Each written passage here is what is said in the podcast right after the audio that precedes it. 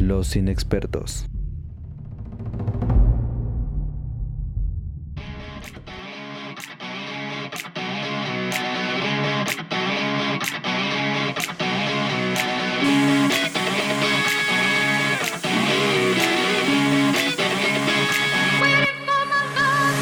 Bienvenidos amiguitos al podcast de los inexpertos, este podcast de opinión tendenciosa, medianamente objetiva y repleta de voces inexpertas que les hablarán de cine, televisión y cultura pop.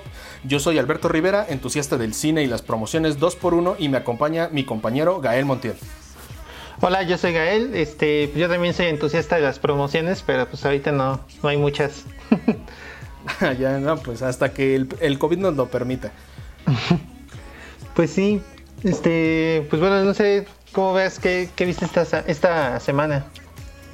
Esta semana, fíjate, estuvo interesante porque a pesar de que andaba en otras en otras ondas, en otros lares sobre el contenido em, como importante, eh, se me ocurrió darle una oportunidad a una, a una docuserie. De hecho, el día de hoy eh, no hay de mi parte en ninguna película reseñada o alguna serie en específico, al menos de ficción, porque le tiré un poquito más a lo documental, como que quería, em, quería ver qué es lo que en Netflix ofrecía en esta semana. Y me encontré con un par de sorpresas bastante interesantes. Eh, de hecho, te quería comentar de la primera de ellas, que se llama Street Food Latinoamérica. Eh, me parece que ya hay una versión eh, eh, estadounidense, europea y ahí sus variantes de, esta marca Street Food. Pero esta es la primera vez que el equipo de producción de, Netflix con, con, esta propuesta viaja a seis países de Latinoamérica para hacer algo bastante interesante.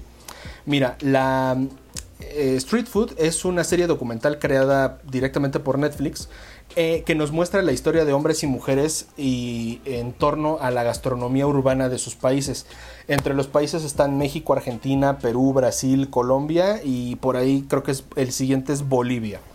Y cada episodio cuenta con la participación de al menos tres chefs locales eh, y abordan parte de su historia de cómo llegaron a establecerse eh, en la calle, en locales muy pequeños o directamente como ambulantes. Y, eh, parte de, su éxito en, las mismas, eh, en algunos casos incluso son visitados y respetados por chefs de, chefs de talla internacional. el, digamos, el, primer, la primera temporada, que es la que se estrena, ahorita cuenta con seis episodios, duran 30 minutos, lo cual lo vuelve una serie documental muy atractiva para cualquier eh, audiencia, para cualquier persona. Y te da una perspectiva bastante interesante sobre, sobre la calle. Digamos como que es, algo tan, tan peculiar. No sé si porque se trata en general de Latinoamérica, pero estás viendo... Em, justamente los colores y a pesar de que no puedes oler la comida, las texturas y, la forma en la que la cámara te va contando eh, la historia te hace sentir ahí. Tal vez no lo puedes oler, pero te imaginas más o menos eh, el olor y el sabor que pueden tener. Y, por ejemplo, yo que, que, me concentré un poquito en, los, en el episodio 1 y 3 que corresponden a Buenos Aires y a Oaxaca, acá en México. Eh, como que noté bastantes, eh, bastantes cosas em, como de folclore y de color en, los platillos. Eh, los episodios no solo son contrastantes, sino que tienen su propia identidad. Son narrados de una manera muy dinámica en la que ya sea este el chef en, turno o algún periodista especializado en gastronomía, realizan comentarios que se van intercalando con las tomas en las historias de, estas personas.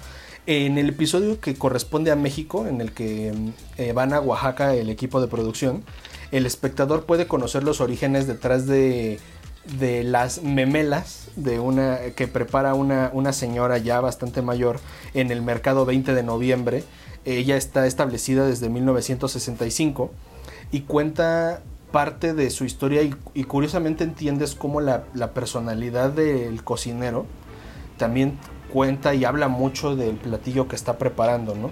Esta señora te cuenta cómo desde niña fue, digamos, ella lo dice como muy terca, muy aguerrida y que incluso se aventó a ser madre soltera en una época y en un estado en el que en el que era demasiado tabú y era muy muy cuestionado justamente por el tipo de personalidad que tenía y fue a base de, de preparar las, las, memelas que le, digamos, corresponden a, recuerdos bonitos de, de, su infancia en una ranchería, de cómo le ayudaba a su mamá, fue que empezó a levantar su negocio, a darle mejores oportunidades a su hija y, y que la mala relación con los otros vendedores que veían que le estaba yendo bien a su negocio, provocó que incluso ella un día agarrara unos chiles que le fueron ahí como a aventar al puesto y después de lavarlos creó una salsa que hoy en día eh, la, hizo, la hizo famosa, ha salido en documentales, chefs de otros países van a visitarla por esa salsa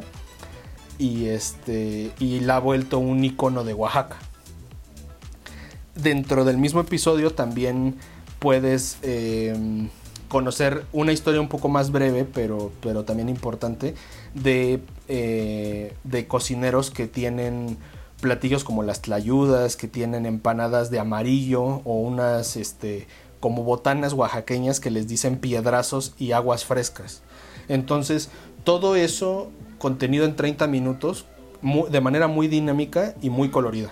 A mí, la verdad, me, gustó bastante ese, esa propuesta de, de fast food. Ya, sí. De hecho, o sea, bueno, yo supongo que mucha gente también ahí como que se enteró en Twitter de que existía, o bueno, así fue como yo me enteré por este asunto de la polémica ahí de la encuesta en Twitter de la ayudas contra ceviche. Y este, sí, se antoja porque, bueno, yo de documentales de comida en Netflix fui muy fan de eh, las primeras temporadas de... Em, esta cosa que se llamaba, que era como de los mejores restaurantes del mundo, no sé si, si te acuerdas. Mm, muy poco, pero creo que aparece uno mexicano que está en Polanco, ¿no? Que fue considerado de los... Creo que sí es el mejor de Latinoamérica o algo así. Sí, el Enrique Olvera, ¿no? De, Puyol. Exacto. Puyol, exacto. Ah, no vi el documental, pero, pero sí, sí tengo algún, alguna idea sobre, sobre ese restaurante. Sí, este.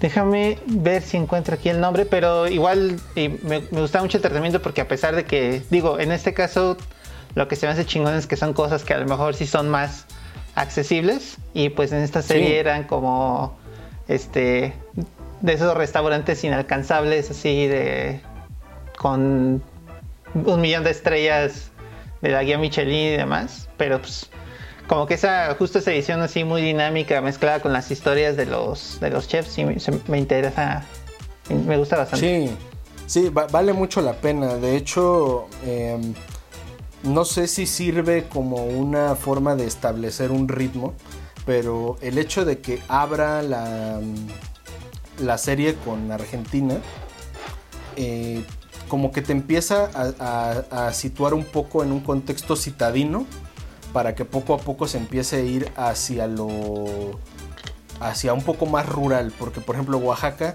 pues es eh, son imágenes de muchas iglesias de, de, zonas un poco más eh, rurales no por rurales este, pobres sino más bien eh, como conservadas en el tiempo como un poco más pueblito mágico más, más de ese estilo.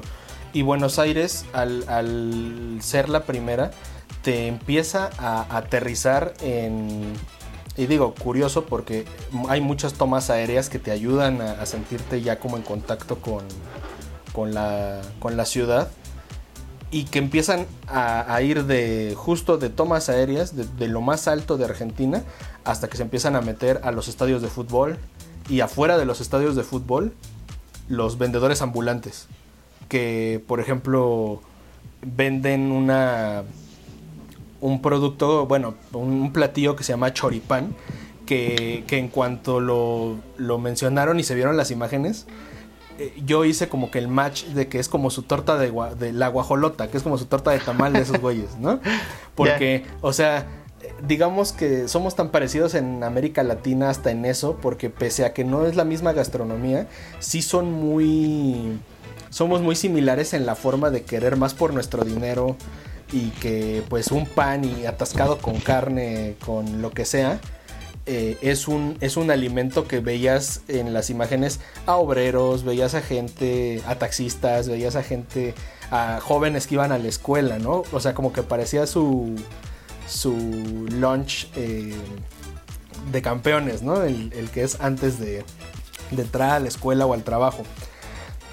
Y, eh, por ejemplo, en, ese episodio le dan un poco más de prioridad a una cocinera que te cuenta cómo ella, eh, digamos que por el hecho de nacer mujer, la familia la relegó a atender la cocina cuando realmente ella lo, lo que quería era preparar el asado y cómo a raíz de esa tenacidad y de esa terquedad de, querer estar presente en, la cocina y de, de, preparar esos platillos, hoy tiene un restaurante en el equivalente de, Argentina, de Buenos Aires, de la central de Abastos, y que es muy famosa por una variación de la tortilla española, solamente que ellos la preparan con queso, o sea, es como si fuera una macro pizza esa cosa, y que la hacen de diferentes cosas, ¿no? Pero pero no sé, o sea, se, me hace bastante, pues, pues curioso cómo, cómo en México y cómo en, Argentina, pese a no ser los mismos platillos ni nada, eh, el elemento en común es la calle y la gente que compra ese tipo de productos, ¿no?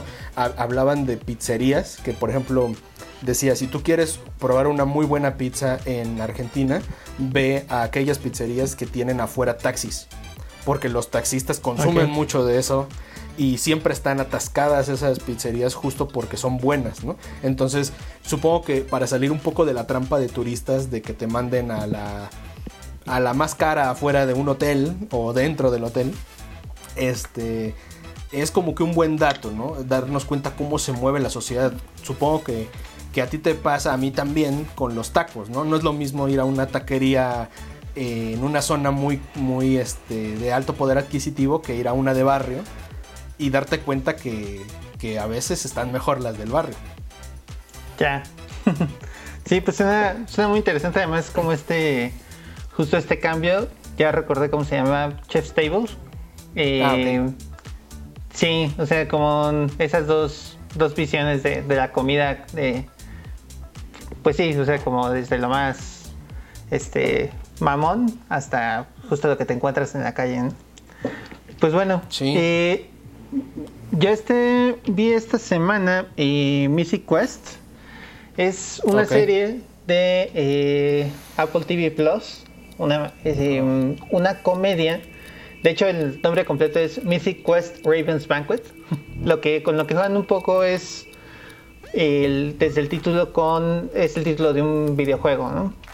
Se me hace muy curioso porque no recuerdo, eh, al menos de momento, una, eh, una serie de comedia que haya hablado del mundo de los videojuegos desde el punto de vista de los creadores.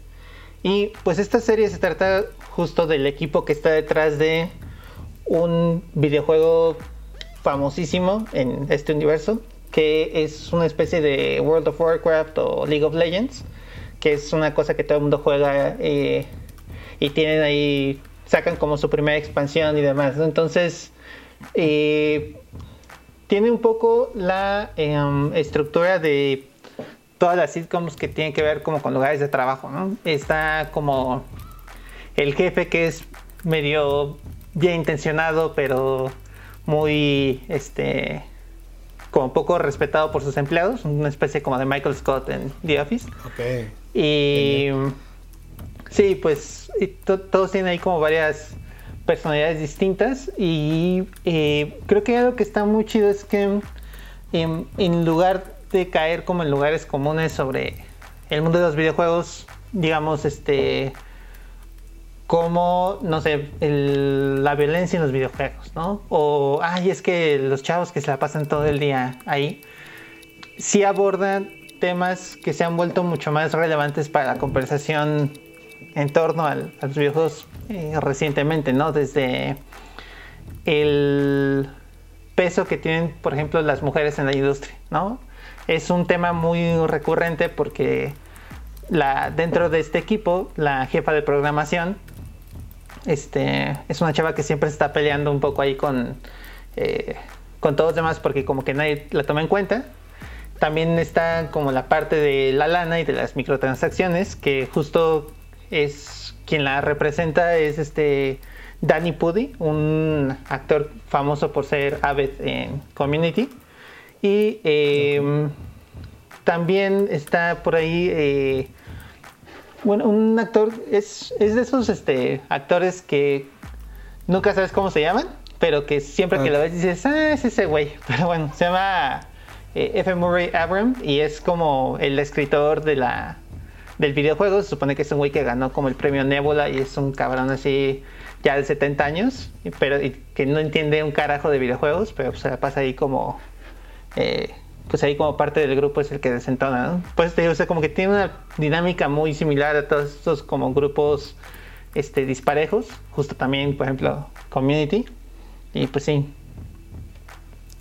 Eh, y por ejemplo, eh, ahorita que hablas de esto, de estos grupos, pues diversos, hay una, hay un acercamiento también a esta inclusión. Digo, lo entiendo ahorita que mencionaste a el peso de las mujeres en la industria, el hecho de que esté la jefa de programación ya es una es un precedente, pero por ejemplo, ¿cómo ves? También se también jugaron a la inclusión eh, digamos un tanto más parejo o qué tanta qué tanta diversidad hay en la en la serie en, en muchas cuestiones, la raza, eh, esta brecha salarial, no sé, o sea, ¿qué, qué más has encontrado en ella?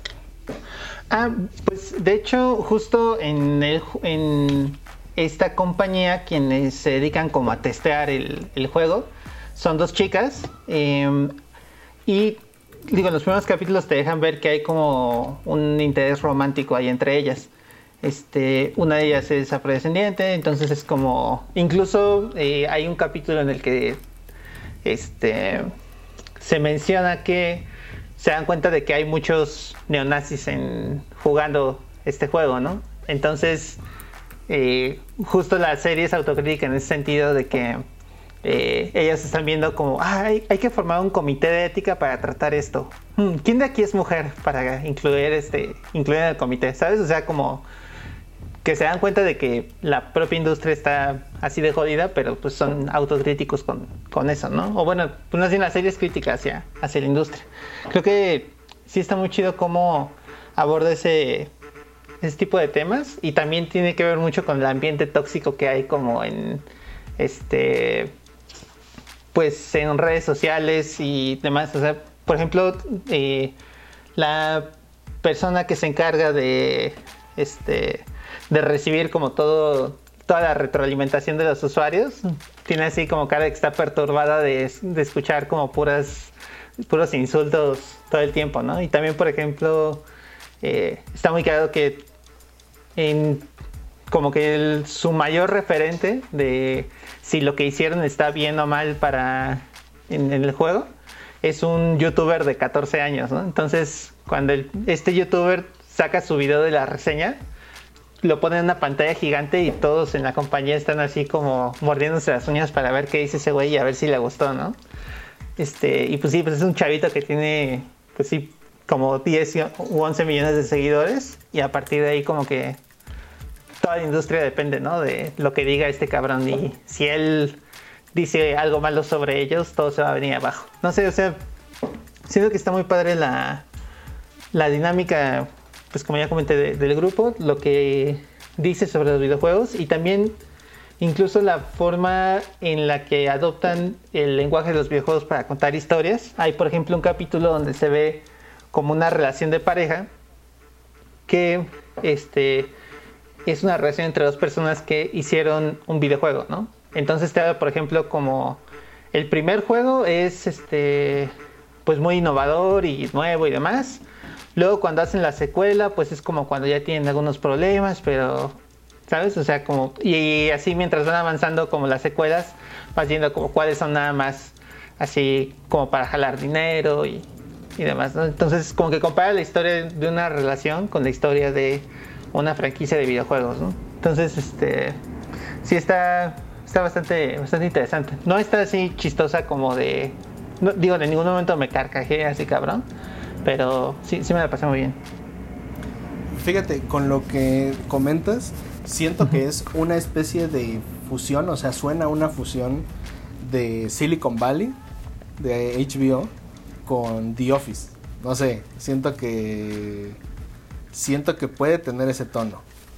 Pero pero no sé, o sea, se me hace interesante esta que hayan elegido como ese escenario, porque como dices, o sea, digo, si, si nos ponemos a buscar, hay muchos contrastes y matices en muchos lugares, ¿no? Se pueden hacer series y películas de, de todo, de todo lo que nos rodea, pero creo que no, no había escuchado, o al menos no había estado tan involucrado en producciones, eh, bueno, en conocer producciones que abordaran, pues, la industria de los videojuegos, y más ahorita que creo que que están viviendo un momento tan importante porque, por ejemplo, lo que acabas de decir, ¿no? El, estar esperando la reseña de un niño de 14 años por los millones de, de seguidores que tiene es, es real, es, es este el mayor focus group que puedes tener hoy en día cuando, por ejemplo, tus campeones de Fortnite tienen 11 años y están ganando millones de dólares o con estos esports funcionando como si nada, con o sin pandemia, o los referentes de, no sé, como figuras públicas en internet como PewDiePie o algo por el estilo. Se me hizo, se me hace bastante valiente e interesante la, la propuesta. Y bueno, hasta el momento han salido nueve capítulos de esto. Hay una, hay una especial que hicieron ahí también como por la cuarentena. Eh, y pues ya los renovaron para una segunda temporada. Entonces pues a ver qué, a ver qué tal se pone, porque justo algo curioso que pasa con las primeras temporadas de las comedias, según yo, es que, mm, bueno, al menos las primeras temporadas eh, de comedias como muy grandes, pensando de nuevo en The Office, en Parks and Recreation y demás, siempre son las más flojas, ¿no? Como que se tardan justo una temporada en, en, agarrar este, su ritmo y su voz propia y pues a ver, a ver si a ver cómo sigue esto. Ok, bueno, pues yo sí le voy a dar una, una oportunidad apenas adquiera eh, el servicio de Apple, porque esta semana tampoco fue la tampoco fue la buena para adquirirla, pero me parece me parece interesante. Eh, ¿Qué te parece si seguimos con la otra producción que, que ahí tengo preparada para, para, el día de hoy? Les comenté que iba a ser una unas reseñas de docuserie porque eh, creo que creo que vale mucho la pena también salirnos tantito del, del formato. Y con ella encontré una gran y valiosa producción que se llama The Last Dance. Eh, ya la vieron promocionada en muchos lugares. Eh, no es no es una cuestión de fanfarronería The Last Dance sí es una gran eh, joya de las docuseries deportivas. Para aquellos que no saben de qué se trata, les comento. Eh, nunca es tarde para ver eh, básquetbol y nunca será tarde para ver las hazañas de Michael Jordan.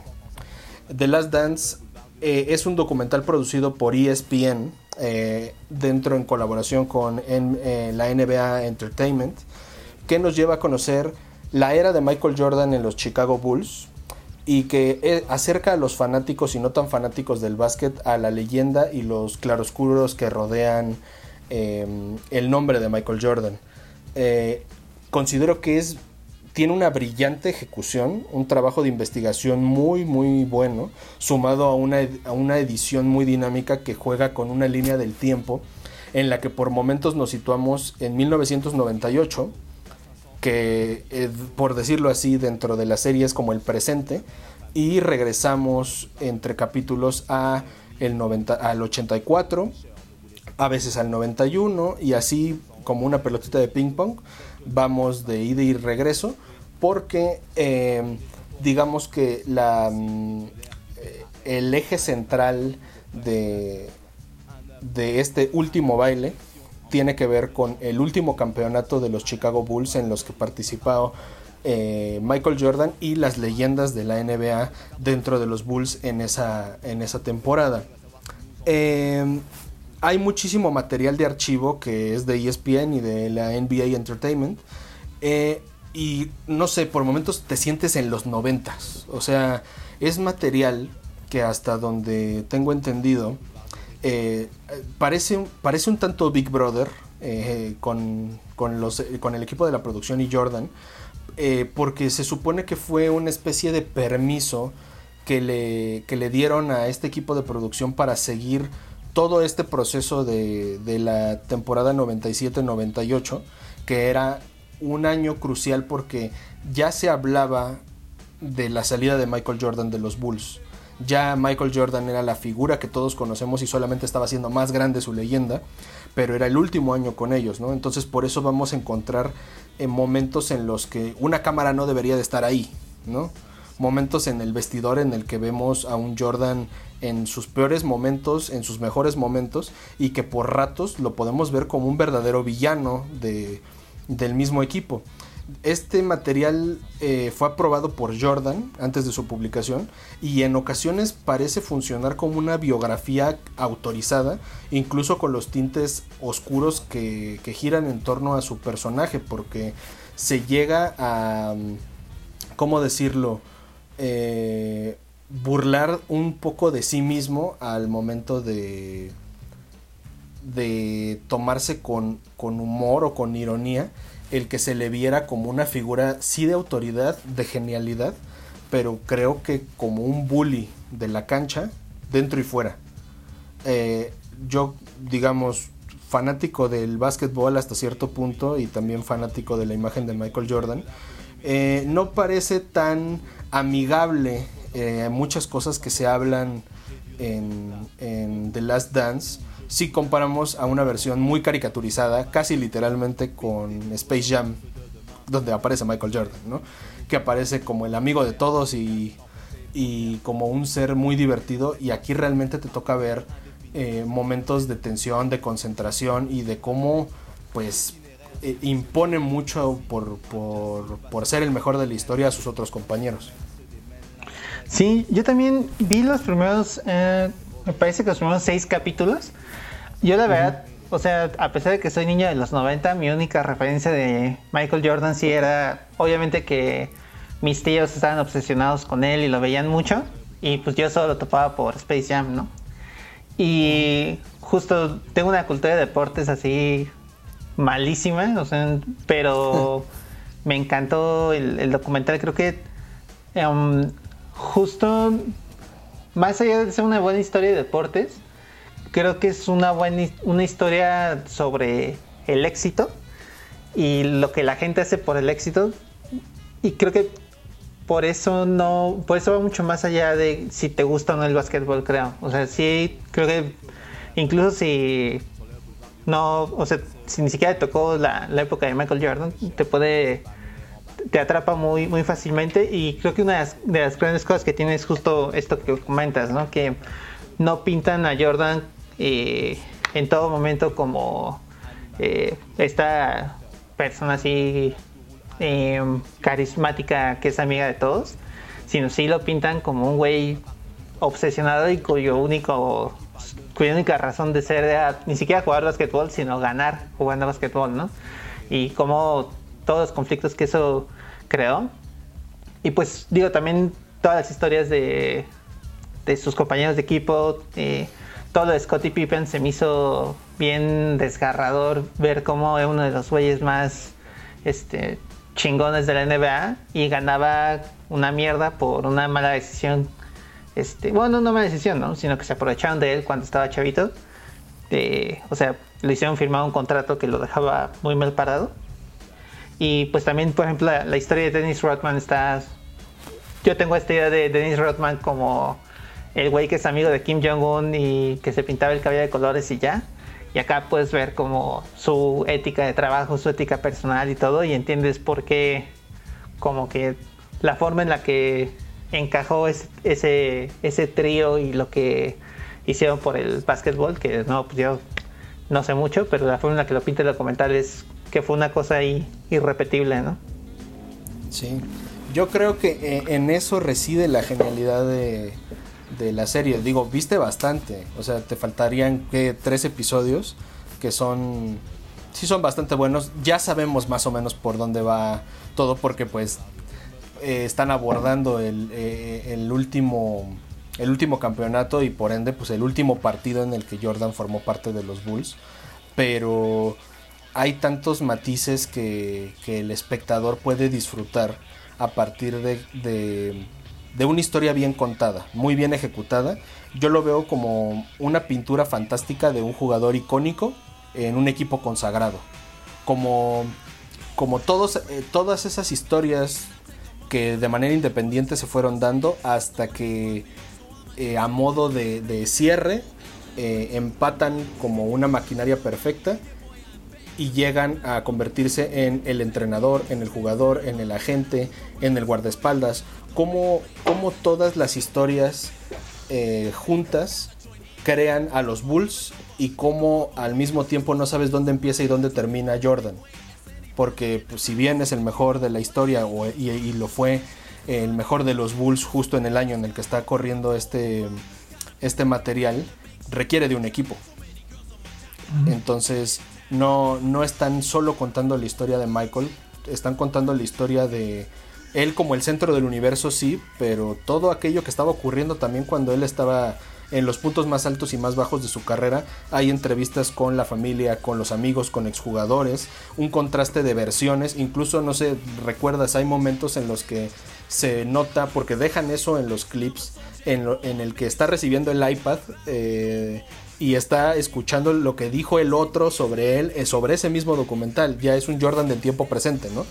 Y, y, se caga de la risa porque dice, ah, no puedo creer que Pippen dijera eso, o no puedo creer que Rodman no acepte tal cosa, ¿no? O sea, creo que, creo que se muestra muy fresco, no diría vulnerable, pero creo que eso ya queda en cada quien si lo quiere ver como el la víctima o el victimario, el bully, o, o lo sigue eh, eh, endiosando, lo que queda claro es que es el mejor de la historia y que hasta en esto eh, es un adelantado porque dicen por ahí no sé qué tan qué tanto peso le podemos dar a esa versión pero por ahí se rumora en, medios que que digamos que Jordan aceptó que este que este documental saliera ya al aire digamos porque cada vez se acercaba más LeBron James a muchas de sus marcas, como que a ser recordado como el mejor bas basquetbolista de esta época. Y todos sabemos que cuando, no sé, al menos como una metáfora futbolística, cuando se terminó la época de Ronaldinho, apareció Messi, ¿no? Entonces, eh, pues obviamente el que tienen en tiempo presente rompiendo marcas o pues simplemente pues, vigente, va a ser más atractivo para las audiencias eh, y, ventas y, no sé, hasta en sus recuerdos. Entonces dicen que a, raíz de esto, él empezó a, apurar este tipo de, de, permisos para que dijera, es una biografía autorizada o no autorizada, lo que sea, yo quiero que, aparezca. Y lo logró. Al menos nos deja muchos episodios de una historia que creo que merecía ser contada y vaya manera en la que fue contada. Sí, por momentos me da incluso la impresión de que si, o sea, si no supiéramos que es real, si alguien lo hubiera escrito, pensarías como, ah, qué mamada, ¿no? O sea, qué mamada uh -huh. que metió esa canasta en ese minuto, ¿no? O qué mamada que justo el güey con el que se peleó en tal equipo al final resulta ser su compañera. O sea, ¿Sabes? Como ese, incluso hay como historias así tipo de. Bueno, escuché por ahí que era como una especie de anime deportivo. sí, ¿no? Okay. Tiene hasta uh, los personajes así, justo como Rodman, ¿no? Que es una especie de Vegeta que empieza siendo este villano, pero luego se vuelve héroe, y, pero siempre es como el güey ahí antagonista, no sé.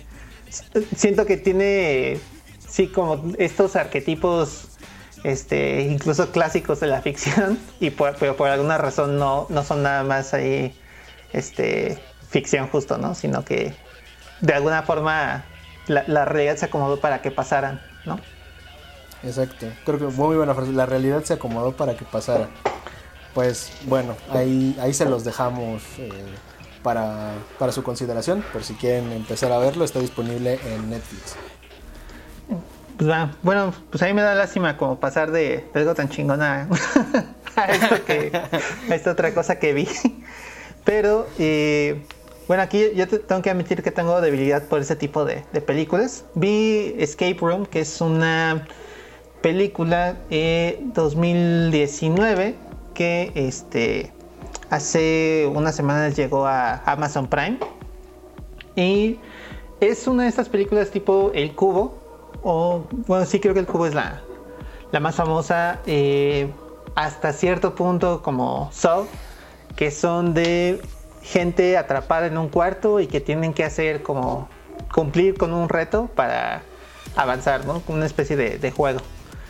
Eh, en, este, en esta ocasión, eh, bueno, esta película trata sobre justo unos cuartos eh, donde meten a personas que fueron seleccionadas aparentemente al azar para que busquen una forma de escapar del cuarto en el que están encerrados. Esto puede ser, por ejemplo, una, una reproducción de una oficina y los personajes tienen cierto tiempo para encontrar pistas en en la oficina, no sé, en papeles que están ahí tirados, en las pinturas que están colgadas. Y eh, a partir de esas pistas como que logren eh, este, abrir una puerta y pasar de una habitación a otra, ¿no? Eh, obviamente, pues esto aparenta ser un simple juego, pero pues como esas películas no, no todo es lo que parece, ya sabes, ¿no? Entonces, este, de repente, pues la gente empieza a morir y ya se dan cuenta de que no es como nada más una cosa de, pues un simple juego, sino que sí, sí es este, real, ¿no? Creo que em, uno de los problemas que tiene es que justo como que te venden esta idea de que los participantes tienen que tener una... Em, pues como una, un nivel de análisis muy cabrón sobre las este sobre lo que está pasando en el cuarto como para que puedan avanzar al siguiente, ¿no? Como que te venden la idea al principio de que va a ser un asunto muy intelectual y es no, es que aquí en esta taza dice algo sobre el tiempo ah, tiempo, ese es un reloj. Entonces voy a buscar el reloj y hacia dónde están apuntando las manecillas. O sea, como cosas así. Pero poco a poco se va volviendo más una película de acción. Y la verdad es que como que nunca hay un reto así que se sienta cabrón de... Ah, ¿cómo pudieron adivinar eso? ¿Sabes? O sea, más bien, nunca como que tú empatizas con los personajes para decir, ah, no mames, ¿cómo se le ocurrió tal cosa, no? Sino que justo es como tan despegado de la realidad que es como no o sea justo la duda es cómo se le ocurrió porque no tiene sentido no que pasara de, un lado a, otro ok entonces eh, digamos o sea lo que acabas de decir me, hace pensar la crearon pensando en que la audiencia era estúpida así o sea aparecen cosas que son tan improvisadas que a ti como espectador no te dan la oportunidad de pensar cuál es la respuesta. Vaya, basándonos en juego macabro, en So. Hay algunas pistas que dices, ay, bueno, este, igual está abajo de la tina o, o este güey es seguramente el policía o él es el, el malo porque trae las botas sucias, no sé. O sea, te dejan conocer elementos para que te sientas parte de esa investigación para escapar de, la habitación. O de plano se van a lo... Ya le, le diríamos como a la magia. a la magia de que solo él sabía cómo, cómo abrir una puerta o cómo encontrar una llave. Pues más bien el, problema, y creo que este es un problema de, de este género en especial, o sea, de este tipo de películas de terror, es que eh, como que todo el mundo se acuerda, por ejemplo, muchísimo del giro de tuerca al final de la primera de eso, ¿no? O sea, bueno, no lo voy a spoilear por si no lo han visto, pero... Eh, pero es un gran giro de tuerca. ajá, y como que siempre te quedas así de, no mames. Y creo que esa, este idea de que a fuerzas se tienen que subvertir una expectativa para que la película esté buena, es lo que hace que se vuelva inverosímil. O sea, porque es como, ah, no, esto que creías no es así. Entonces le voy a dar un giro de tuerca muy cabrón para que te sorprenda. Pero, pues, en lugar de sorprenderte, solo te confunde porque, pues, no es como, justo no está basado en, en nada que hayas visto previamente, ¿no? O sea, como que los personajes adquieren cierto conocimiento por su estancia en, ese lugar y es como, ah, ese que pensabas que la iba a librar, seguramente, ah, pues ese es de los primeros que se muere, ¿no? O sea, ese tipo de cosas como para voltearte la, expectativa, pero pues finalmente creo que en lugar de que te atrape y te intrigue, eh, pues solo es como, eh, es como, solo es el día opuesto, ¿no? Esa es la mayor... Eso es lo, más que pudieron hacer. Fíjate, no, sé, digo, no, no es como una duda exactamente, pero... Eh, como, como lo comentaste hace un rato, ¿no? Estos... No sé qué habrá sido primero, el huevo o la gallina. Escape Room como juego interactivo, Escape Room como concepto de cine, porque no sé ya está, vivimos en un tiempo post Transformers en el que eh, pues nos damos cuenta que a Hasbro solo le interesa tener comerciales de dos horas de juguetes, ¿no? Entonces, en este caso es una especie de campaña de publicidad para que entres a un a un escape room en la Ciudad de México o en alguna otra parte del mundo o realmente en su mente pensaron que era una gran idea hacer una película de este concepto. Pues no, yo creo que más bien la cosa es que están tratando de hacer su una nueva, bueno, es una producción de Sony y justo el, director este se llama Adam Robitel, espero estar pronunciándolo bien. Había hecho eh, secuelas de Paranormal Activity, hizo una secuela de Insidious. Entonces creo que más bien es eh, Sony apostándole a, ah, vamos a hacer una franquicia de terror como este Final Fantasy, Final Fantasy, Final Destination, como ese tipo de este pues sí, de esas franquicias que es como ah, Escape Room 17, pero pues ahí estás, ¿no? Y bueno, dicho todo esto, la verdad es que a pesar de, todas sus, sus falencias, creo que lo que sí tiene muy chido es el elenco. Eh, y los actores sí son, al menos los principales, este sí te, permite empatizar mucho por, su carisma, más que por la, situación en la que están pasando. Y este, en ese sentido sí me dan ganas de ver la 2, ¿no? Que se iba a estrenar en abril, la, empujaron este el año que viene. Y pues eso, o sea, es una chingadera, pero si les gustan ese tipo de películas de terror, pues, al menos se la van a pasar este, bien. Y bueno, ya nada más un comentario. Eh, sale por ahí Deborah Anwall, que fue este, Karen Page en Daredevil. Que la verdad, este. Sí, no, sé por qué. bueno, cuando la vi en Daredevil, justo pensé que ella como que le iba a armar muy cabrón. Y, siento que ya no la he visto tanto por ahí, entonces me dio gusto verla ahí en un papel. Ok, pues se escucha, se escucha interesante, fíjate, incluso a los que no, a mí no me gusta el terror y no me gusta tampoco decepcionarme en algunos conceptos. Pero yo creo que no sé si fue lo mismo que te atrajo a ti a esa película, pero en mi caso es el morbo por tratar de saber si, si es lo que imaginé o no. Dices que termina tirándole un poco a la acción y no sé, igual y, le doy una oportunidad justo por, por, em, por este, no diré límite exactamente, pero sí esta línea que, que quieren explorar. Creo que todavía cuenta un poco como como, si no de autor, al menos exploración de género. Cuando salió Rec, era una, una película que, que era una apuesta, ¿no? Eh, actividad paranormal era una apuesta, entonces puede que también estén haciendo su luchita, ¿no? O sea, ya para que hayan aprobado la 2 y que la hayan querido reservar para el año siguiente, puede ser un indicador. Pues sí, pero por ejemplo, a diferencia de Rec y de Actividad Paranormal, que sí ofrecieron como algo distinto, esta, pues siento que, pues sí es lo mismo de, pues lo mismo de, del cubo, lo mismo que o sea, va, va por esa por esa línea.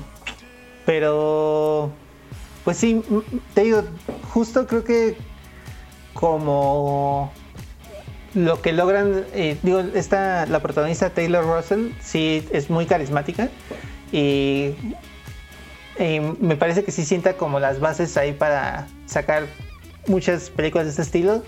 Y de nuevo, yo, yo creo que eh, si es el tipo de películas que, que te gusta como este bueno que disfrutas aunque sean malas sí pues al menos está, está entretenida para para eso.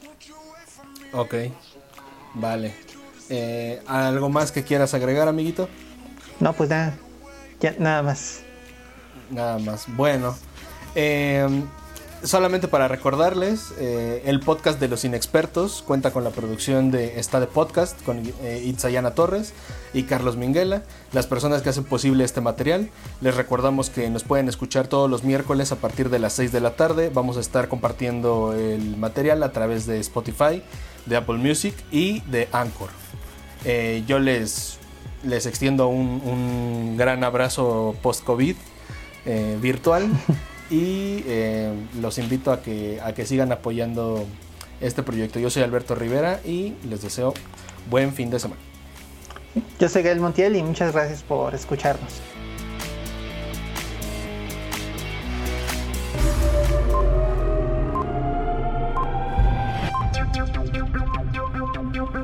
Los inexpertos.